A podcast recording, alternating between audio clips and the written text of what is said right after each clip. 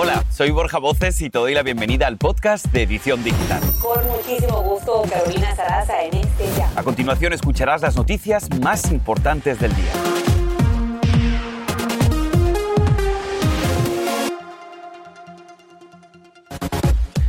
Desesperada búsqueda de un niño hispano de apenas tres años en Texas. Según su familia, se habría perdido mientras seguía a su perrito. Su madre lanza una súplica para encontrarlo. Alerta de salud por la llamada Twindemic. Aumenta la preocupación por una doble pandemia, la del COVID y la influenza. Con el invierno a la vuelta de la esquina, las autoridades de salud te piden que te vacunes. Y presta atención a esto porque el gobierno lanza una aplicación para ayudarte a resolver tus dudas médicas. Es gratis y en español. El secretario de Salud, Javier Becerra, está aquí en la edición digital con todos los detalles. Así comenzamos.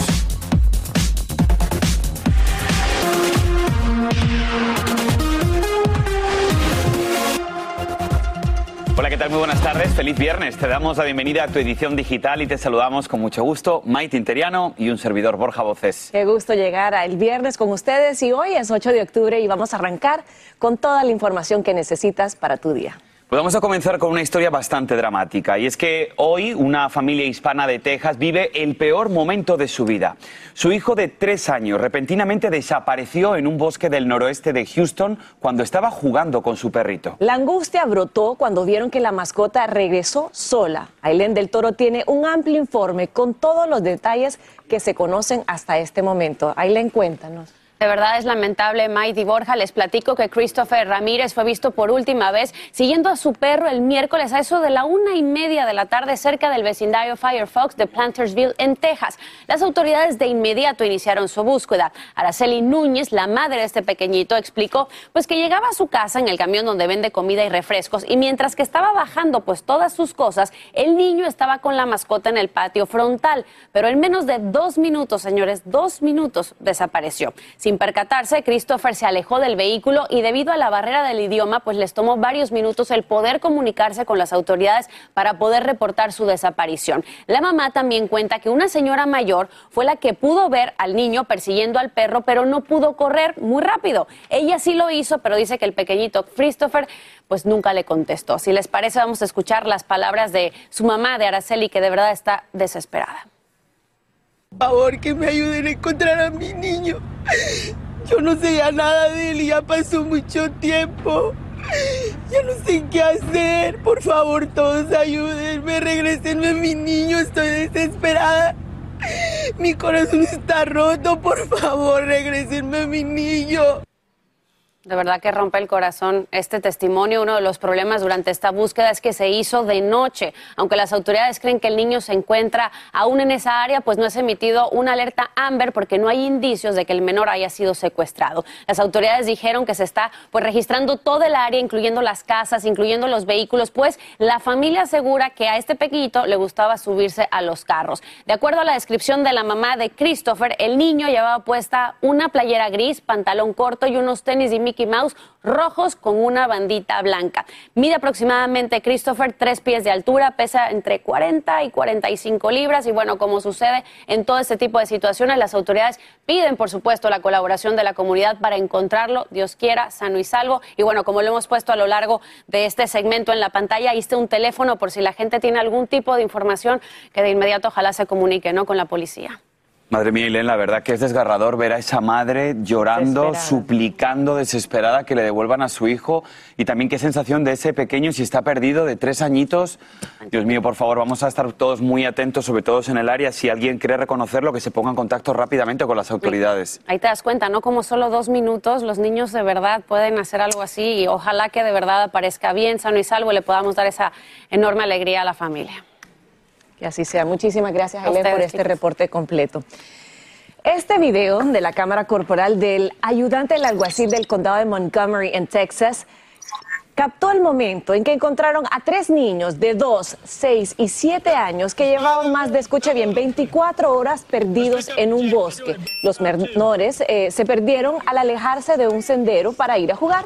Tras ser reportados desaparecidos, un buen samaritano salió en su búsqueda, los encontró y avisó a las autoridades. Por suerte, todo esto quedó en un gran susto para la familia. Menos mal, una buena noticia. Y ahora vamos a cambiar de tema y es que expertos de salud advierten sobre sus temores de que estalle un potencial, lo han llamado así, twindemic, que es una doble pandemia de combinación de gripe y de COVID, por lo que están invitando a que todos nos vacunemos contra el flu esta temporada para evitar un desastre hospitalario y que se pierdan más vidas. Esa es la recomendación.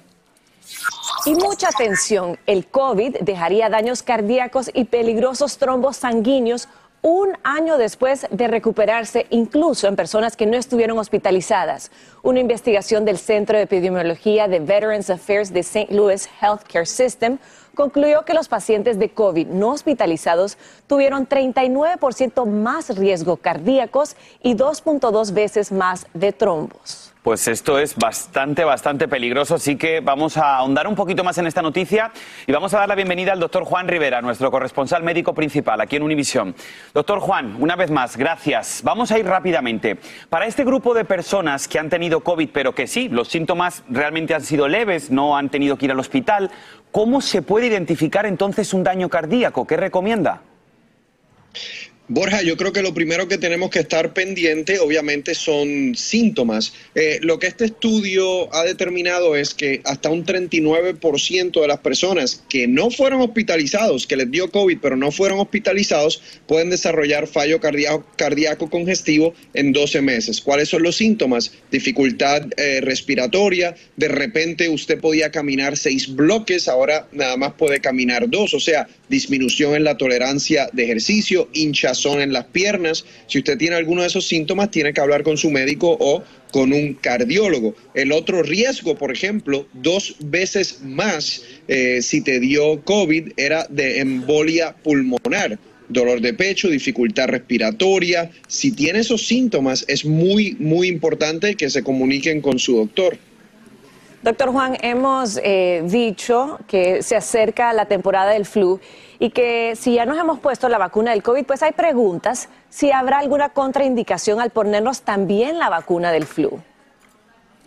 Eh, Mighty, eh, como ustedes mencionan, definitivamente hay una preocupación con esta temporada del flu, porque como no hubo muchos casos en la temporada pasada, no mucha gente tiene algún tipo de protección en esta temporada. Por lo tanto, es importante ponerse la vacuna. Personas de seis meses de edad hacia arriba, eh, aunque tengan cualquier tipo de condición, mujeres embarazadas, se deben poner la vacuna del flu, a no ser que tengan una alergia. En términos del tiempo, se la pueden poner junto con eh, la vacuna de coronavirus o de COVID, como así lo, lo, dicen los centros de control de enfermedades. Yo les voy a dar lo que yo les digo a mis pacientes, que es un poquito distinto. Yo les digo a mis pacientes, espera una o dos semanas entre vacuna y vacuna por si acaso tienen una reacción adversa, uno poder identificar cuál vacuna fue.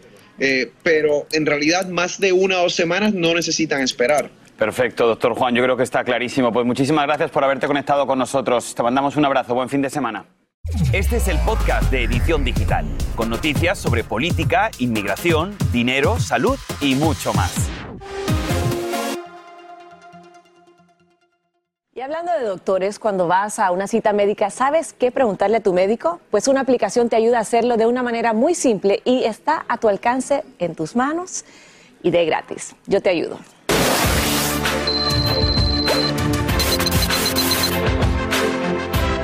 Pues mucha atención con esto. Ahí están viendo la aplicación. A partir de hoy, Question Builder en español está disponible a nivel nacional y de manera gratuita tanto en el App Store como en el Google Play. Fue desarrollada por el Departamento de Salud con información de confianza valorada por médicos y, por supuesto, y exclusivamente para nuestra comunidad. Con más detalles nos vamos a conectar con el secretario de Salud, Javier Becerra.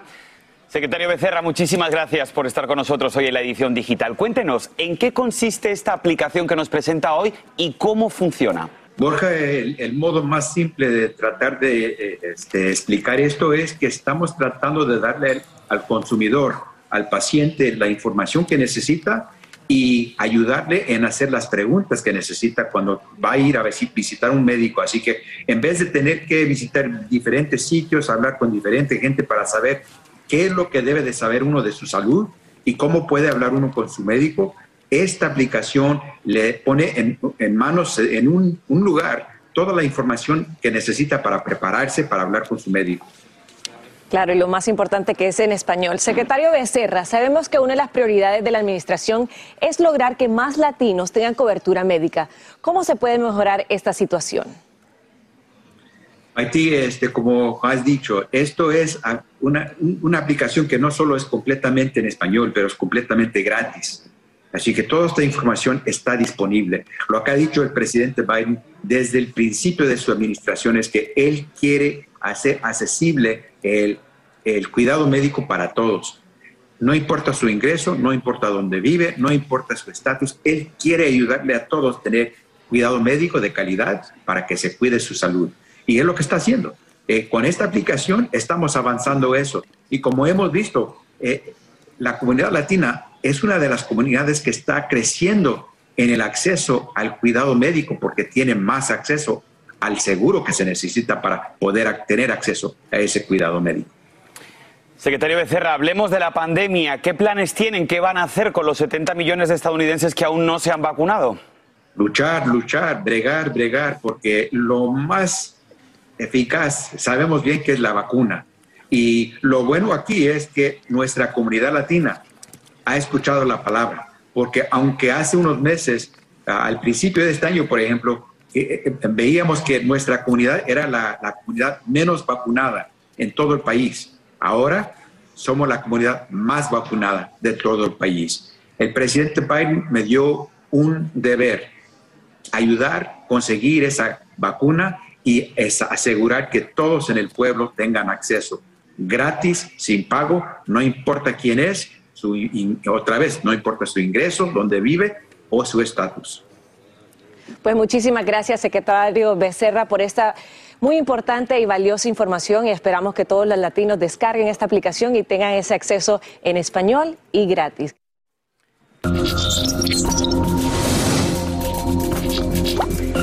Seguimos con más, que no se te escape esta información. California se convierte en el primer estado en prohibir quitarse el condón sin el consentimiento de tu pareja durante una relación sexual.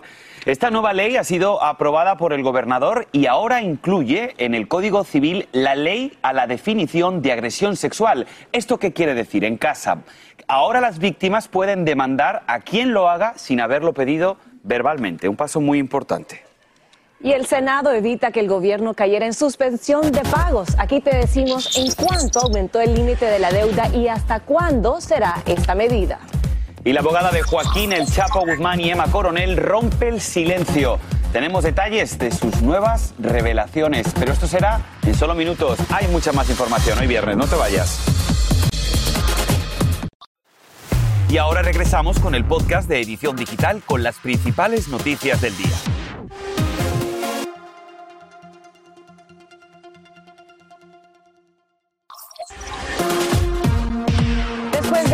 Debates, el Senado de los Estados Unidos aprobó aumentar en casi, escucha bien, medio millón de millones de dólares el límite de la deuda del gobierno y así evitar la suspensión de pagos. Ahora el proyecto pasa a la Cámara Baja, que debe aprobarlo antes de finalizar la próxima semana.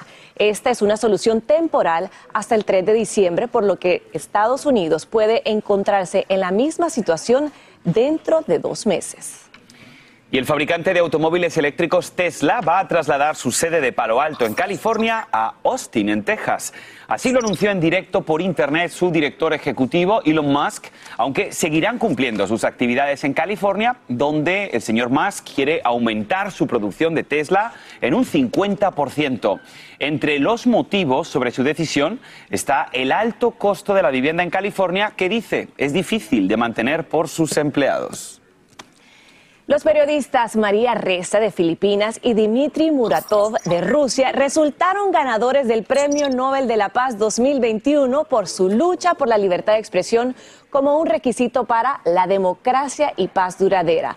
Ambos han sido críticos hacia los gobiernos de sus respectivos países, denunciando la violencia, corrupción y abusos que les costó la vida a varios colegas periodistas. Los galardonados compartirán el premio de 1.1 millones de dólares. Pues felicidades, por supuesto. Y ahora escuche esto, es una de las personas más cercanas a Joaquín El Chapo Guzmán y Emma Coronel. Estamos hablando de Mariel Colón Miró, como ustedes saben, la abogada del Chapo Guzmán. Pues ¿qué creen? Nuestra María Antonieta Collins habló en exclusiva con ella, ya está aquí con nosotros mi querida Mac, amarillo, cero superstición. Cero superstición, listas para Despierta América en domingo. ¿Qué te contó? ¿Qué no me contó? Ah, Pero olvídense de eso. Era, es la mujer la muchacha, esa muchacha de rostro duro, serio, que dice, cuando le preguntas algo, dice, de eso no puedo hablar. Habló tan cándidamente, tan increíblemente. No tienen ustedes una idea de cómo ha llegado y qué ha hecho para llegar. Y además canta. Ah, ¿de verdad? Además tiene una voz maravillosa. Iba a audicionar en The Voice cuando le llegó el caso del Chapo Guzmán. Consiguió su trabajo, ¿cómo creen? El primer trabajo, Craig List y te enseña, la señorita Colón miró porque le gusta que le den el apellido de su mamá, porque honra a su madre que ha trabajado mucho por ella y por su hermano. Ay, Dios mío, e, ella ha sido una agente de inspiración. Aquí está ella, con un poquito. ¿Quieres estar de este lado? ¿No quieres ser juez de la Corte Suprema? No. ¿Otra puertorriqueña? No, y no creo que una vez eh, el pedigrí de, clientes que yo tengo me vayan a querer nominar. Sincerísima, es directa, es increíble. Es una Mariel Colón que no se imaginan. María Antonieta, está en sus 20 años. 28 tiene. 28 años, una relación muy estrecha con su abuela. Sí, con la abuela, con la mamá, pero además la cartera de clientes. Chapo Guzmán, a los 25 años. Emma Coronel, Jeffrey Epstein. Madre mía. Con 28 hay añitos. hay que aprender de eso. Y además, ¿saben qué? Raúl González con Adal Ramones en una forma como ni se lo imaginan y Carolina Rosario, dietas extremas que han llevado a muchachas a hacer cosas que ya van a ver Jackie Guerrido con el tiempo, Despierta América en domingo. ¿Qué más? Pues yo me quedé pegadísimo con esta historia, ¿eh? Gracias, María. Gracias, gracias. Oigan, los quiero despiertitos. Hombre, cariño. Todos los domingos. Despiertitos, cariños míos. Despierta América en domingo. Ahí te acompañamos, María Antonieta. Ahí estaremos. Y hablando de buenas compañeras, hay buenas noticias sobre la salud de nuestra querida Alejandra Espinosa. Ella ofrece sus primeras declaraciones tras su reciente hospitalización. Aquí te vamos a contar lo que dijo nuestra chulada. Y si te gustan las bandas de música de los colegios, mucho más te va a gustar un mariachi que es el símbolo de la diversidad cultural. Este es el podcast de Edición Digital, con noticias sobre política, inmigración, dinero, salud y mucho más.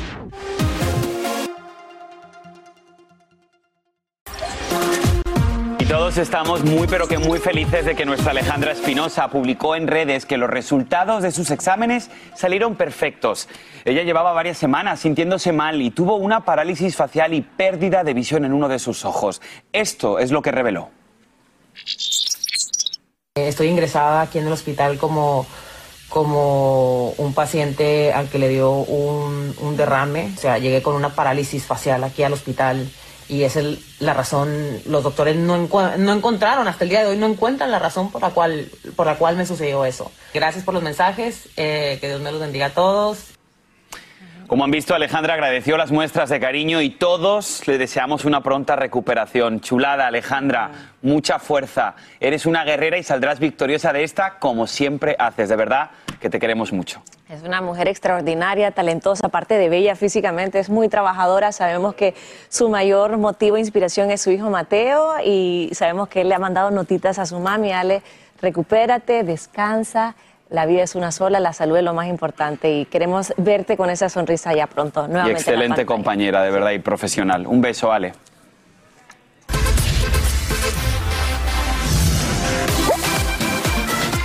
Algo que nos alegra a todos y especialmente a Alejandra, bueno, es los mariachis. Y es que en este mes de la herencia hispana también se celebra la música y nuestras tradiciones. Y te vamos a contar de un grupo de jóvenes mariachis de la secundaria Norton Ranch High School en Texas que se ha vuelto viral por ser el símbolo de la diversidad cultural. Para conocer más detalles, vamos a conectarnos con Evelyn García, que toca el violín y también es cantante. Buenos días, Evelyn, ¿cómo estás? Buenos días, estoy muy bien.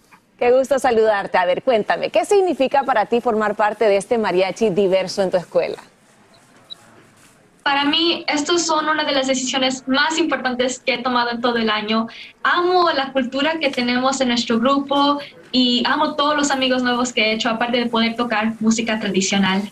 Y Evelyn, tú sabes que estamos en el mes de la herencia hispana. Yo quiero preguntarte, ¿por qué es importante para ti llevar en alto y con orgullo tu cultura mexicana? Yo creo que no le dan suficiente luz a la belleza de la cultura hispana durante todos los años que he vivido aquí en los Estados Unidos, casi nunca escucho de las buenas noticias que pasan en los países latinoamericanos, siempre las noticias malas. Entonces yo creo que es bueno que ahorita tenemos la oportunidad de enseñarles al mundo que tenemos mucha belleza en nuestra cultura. Así es, y la música nos distingue a nosotros. Pero yo quiero que tú me cuentes, ¿quién te inspira a ti a seguir tus tradiciones y quién te las ha enseñado? Mm, a mí me inspira mucho mi familia. Mi familia me crió llena de, amor y siempre con una canción. para cada ocasión siempre había una, una, canción y siempre practicábamos cómo cantar y cómo tocar juntos. Nos trae felicidad a la familia. Ahora, Evelyn, yo quiero preguntarte, como tú eres cantante, tú dime ahora mismo quién es, como si dijéramos, tu referente. ¿Con qué cantante te gustaría a ti marcarte un buen dúo? Para ser honesta, sí. amaría poder cantar con mis tíos. Wow, Hay muchos cantantes buenos en el mundo, pero mis tíos son los mejores en mi opinión. Tus tíos tienen que estar ahora, vamos, que se les está cayendo la baba. Rapidito, ¿tienes alguna canción favorita? Sé que son muchas, pero una que tuviera favorita, tu canción preferida? Probablemente sería Ah, está difícil. Cada día tengo una canción ah, favorita. Depende de cómo me siento. Evelyn, pues muchísimas gracias por haber estado con nosotros. De verdad, eres todo un orgullo hispano aquí en la edición digital. Que te vaya muy bien. Un beso fuerte. también. Muchas gracias. Bueno, y nos despedimos con esto, Maite. ¿Te gusta el fútbol? Me encanta, y más este fin de semana. Ya sabes, España contra Francia a las 2 de la tarde en el Este, 11 en el Pacífico, y más tarde las eliminatorias mundialistas de la CONCACAF. México contra Honduras, a las 6, 3 en el Pacífico por Univisión y TUDN. Bueno, antes de terminar la semana, yo te quiero agradecer públicamente, Maite, por haber estado conmigo toda la semana. También excelente compañera, excelente persona. Espero que hayas disfrutado de la edición digital. Muchísimas gracias a ti, a ustedes y a todo el excelente equipo por permitirme estar aquí con ustedes, aprender poco a poco. Esto se ve fácil, pero no lo es. Pero lo hacemos con mucho amor y con mucho respeto para todos ustedes. claro que, sí, esta es tu casa, así que ven cuando quieras, ¿eh? Gracias. Muchísimas gracias, familia, por habernos acompañado toda la semana. Y, por supuesto, sigan a Maite en las redes. Así es, arroba Maite Interiano, ahí lo veo, y también en Despierta América en Lunes. Y así termina el episodio de hoy del podcast de Edición Digital. Síguenos en las redes sociales de Noticiero Univisión Edición Digital y déjanos tus comentarios. Como siempre, muchas gracias por escucharnos.